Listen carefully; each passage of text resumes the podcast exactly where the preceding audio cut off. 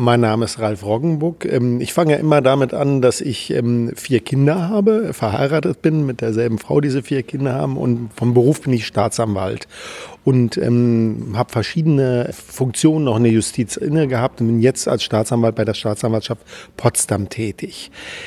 Das bin ich seit 30 Jahren. Jetzt im September sind es 30 Jahre. Darüber hinaus bin ich seit über zehn Jahren, zehnhalb Jahren Vorsitzender des Deutschen Beamtenbundes Landesverband Brandenburg. Das ist eine Spitzenorganisation des öffentlichen Dienstes. Ähm, das bedeutet, ähm, es sind 28 ähm, Einzelgewerkschaften, die einen Verband bilden. Das ist sozusagen, ich bin der Vorsitzende des Oberverbandes.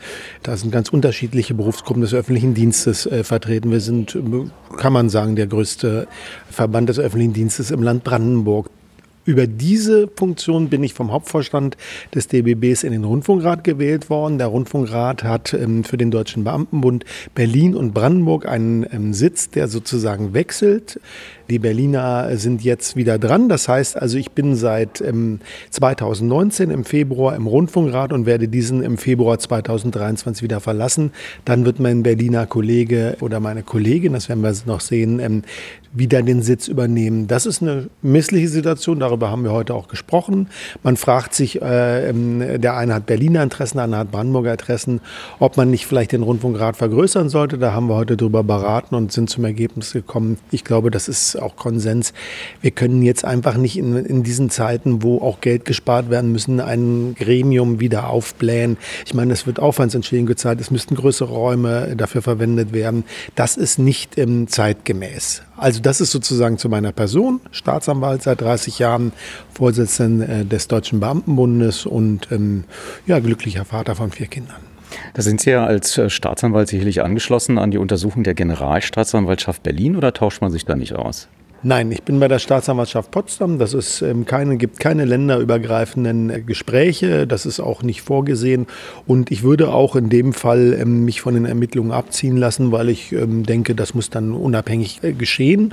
Muss aber sagen, dass ich viele Jahre als Staatsanwalt im Wirtschaftsstrafrecht tätig gewesen bin und mir ähm, dachte ich bis vor wenigen Monaten eigentlich auch äh, möglich ist, Unterlagen zu ähm, äh, werten, auch 500-seitige Abschlüsse mir anzugucken und ähm, da festzustellen, was da nicht dran stimmt oder was vielleicht ungewöhnlich ist. Und das ist das Faszinierende bei der ganzen Sache. Ich bin als Staatsanwalt auch im Wirtschafts- und Finanzausschuss und all das, was ich aus der Zeitung jetzt erfahren habe, habe ich aus den Unterlagen, obwohl ich als Staatsanwalt wirklich geschult bin, nicht ersehen können.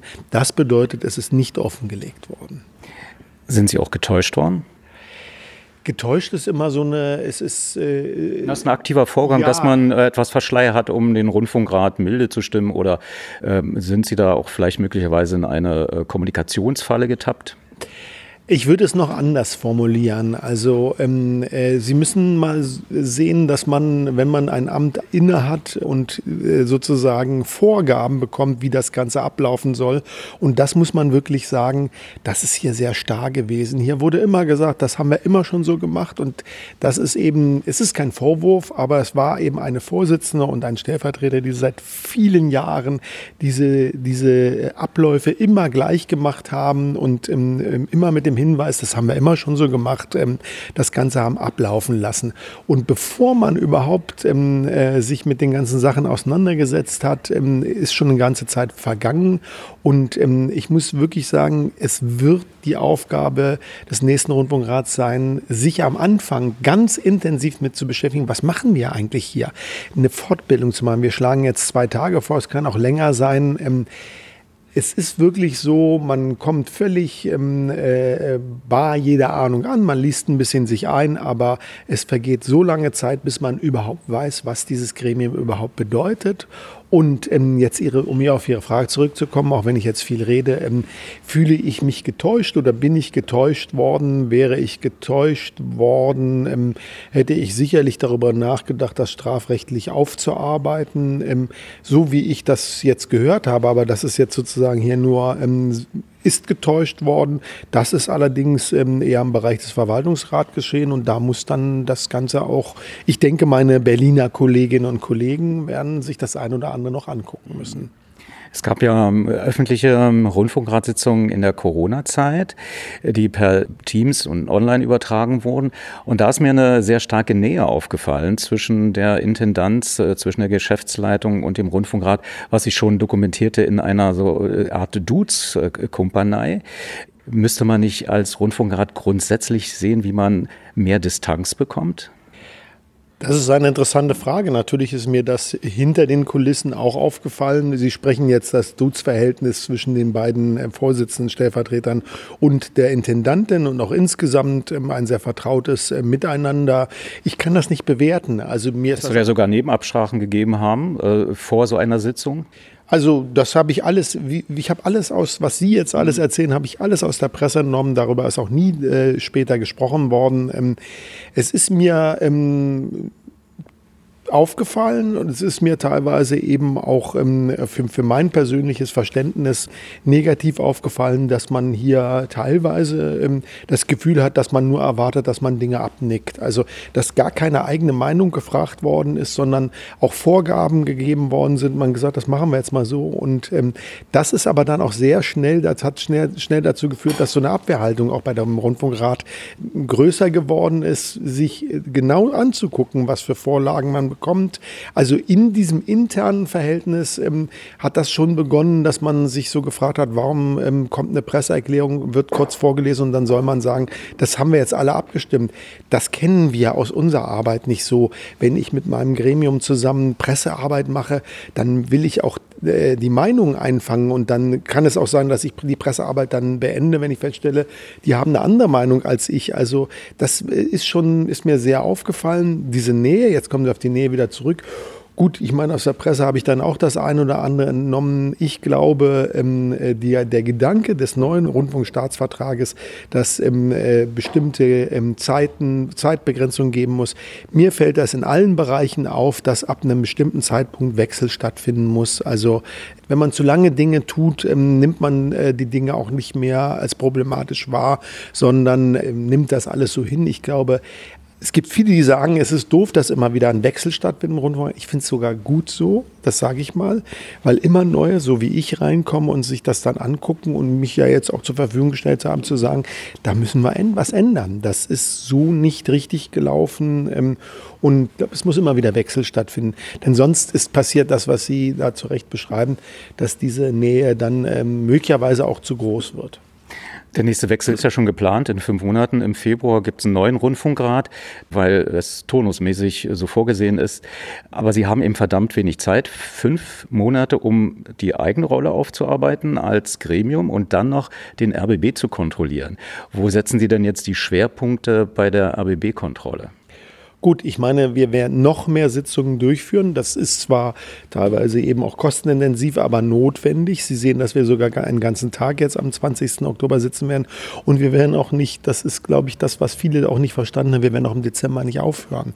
Es ist ja so, dass, das ist ja schon das Komische an der ganzen Sache, dass im Januar und Februar, bevor der neue Rundfunkrat anfängt, gar keine Sitzungen mehr sind. Also sozusagen zwei Monate unkontrolliert äh, ins Land gehen. Und ähm, Sie können davon ausgehen, das haben Sie heute hier in der öffentlichen äh, Wahrnehmung wirklich gesehen, dass alle bereit sind mitzuarbeiten, ähm, alle Mitglieder ähm, dieses Gefühl, was ich Ihnen jetzt mitgeteilt habe, mit mir teilen und auch bereit sind, ähm, die Intendant, der Intendantin zu helfen, Änderungen durchzuführen. Änderungen, auch wirklich fundamentale Änderungen. Jetzt ein Beispiel. Der Verwaltungsrat, das kann ich jetzt vielleicht ja mal im Radio sagen, hat äh, uns vorgeschlagen, ähm, nur noch eine Intendantin und einen Stellvertreter ähm, zu installieren. Heute wurde dieser Vorschlag öffentlich nicht mehr wiederholt. Das wundert einen dann in dem Moment. Ähm, äh, das ist, sind so diese Fragen, ich bin der festen Überzeugung, und ich habe das jetzt auch immer wieder im, im, im, Fernsehen gesagt, ich bin der festen Überzeugung, hier sind zu viele Leute zu gut bezahlt und das müssen wir ändern. Die, die unten arbeiten, die brauchen mehr Unterstützung. Hier oben hat sich ein Wasserkopf entwickelt, der einfach nicht mehr zeitgemäß ist und der im Zeitraum der, der vollen Kassen vielleicht noch irgendwo wachsen konnte. Es wird schwierig werden, den abzubauen, aber auch da wird die Intendantin gut beraten sein, das zu machen. Denn wenn sie es nicht tut, werden wir in einem Jahr dann wieder auf die nächste Suche gehen müssen. Sie haben gesagt, Sie sind ähm, hauptberuflich Staatsanwalt, also Anwalt des Staates. Ähm, nun ist ja der Rundfunk staatsfern. Wie kriegen Sie das äh, persönlich hin? Sehen Sie, ich bin ja hier nicht als Staatsanwalt, sondern ich bin als äh, Landesvorsitzender des Deutschen Beamtenbundes. Ähm, ich ähm, finde, das ist äh, zum Beispiel jetzt, habe ich ähm, gestern gesagt, und da stehe ich auch dazu, dass ich der Meinung bin, dass wir die Besoldung äh, oder die Bezahlung im öffentlichen Rundfunk dem öffentlichen Dienst anpassen sollen.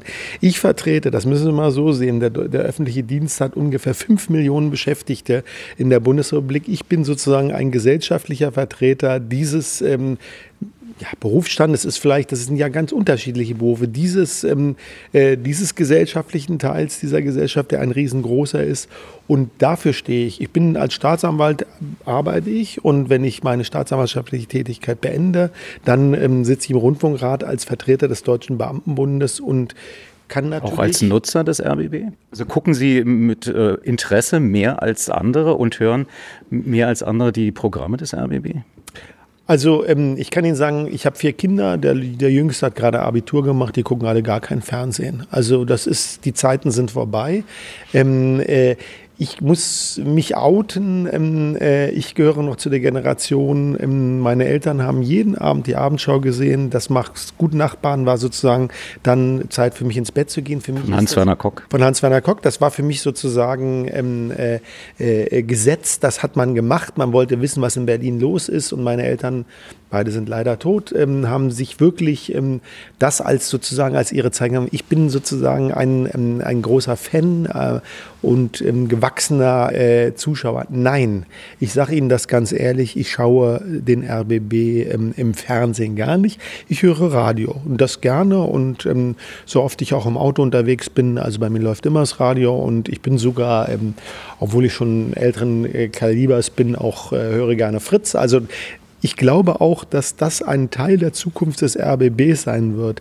Im Radio gibt es ja überhaupt gar keine Probleme. Das ist hier sehr, sehr gut aufgestellt. Ähm, wir werden, glaube ich, ähm, erkennen können, dass das lineare Fernsehen irgendwann mal ähm, auslaufen wird. Also das ist zwar jetzt sozusagen der Hauptkostenfaktor, aber ich glaube, dass trotzdem ein öffentlich-rechtlicher Rundfunk, der ja immer noch als Rundfunk bezeichnet wird, ganz, ganz essentiell wichtig ist und gerade in der heutigen Zeit essentiell wichtig ist. Und ähm, das ist auch übrigens einer meiner Motivationen, warum ich mich bereit erklärt habe. Ich will ähm, nicht ähm, äh, Sendezeit haben und alle sagen, hast du toll gemacht, habe ich jetzt im Fernsehen gesehen.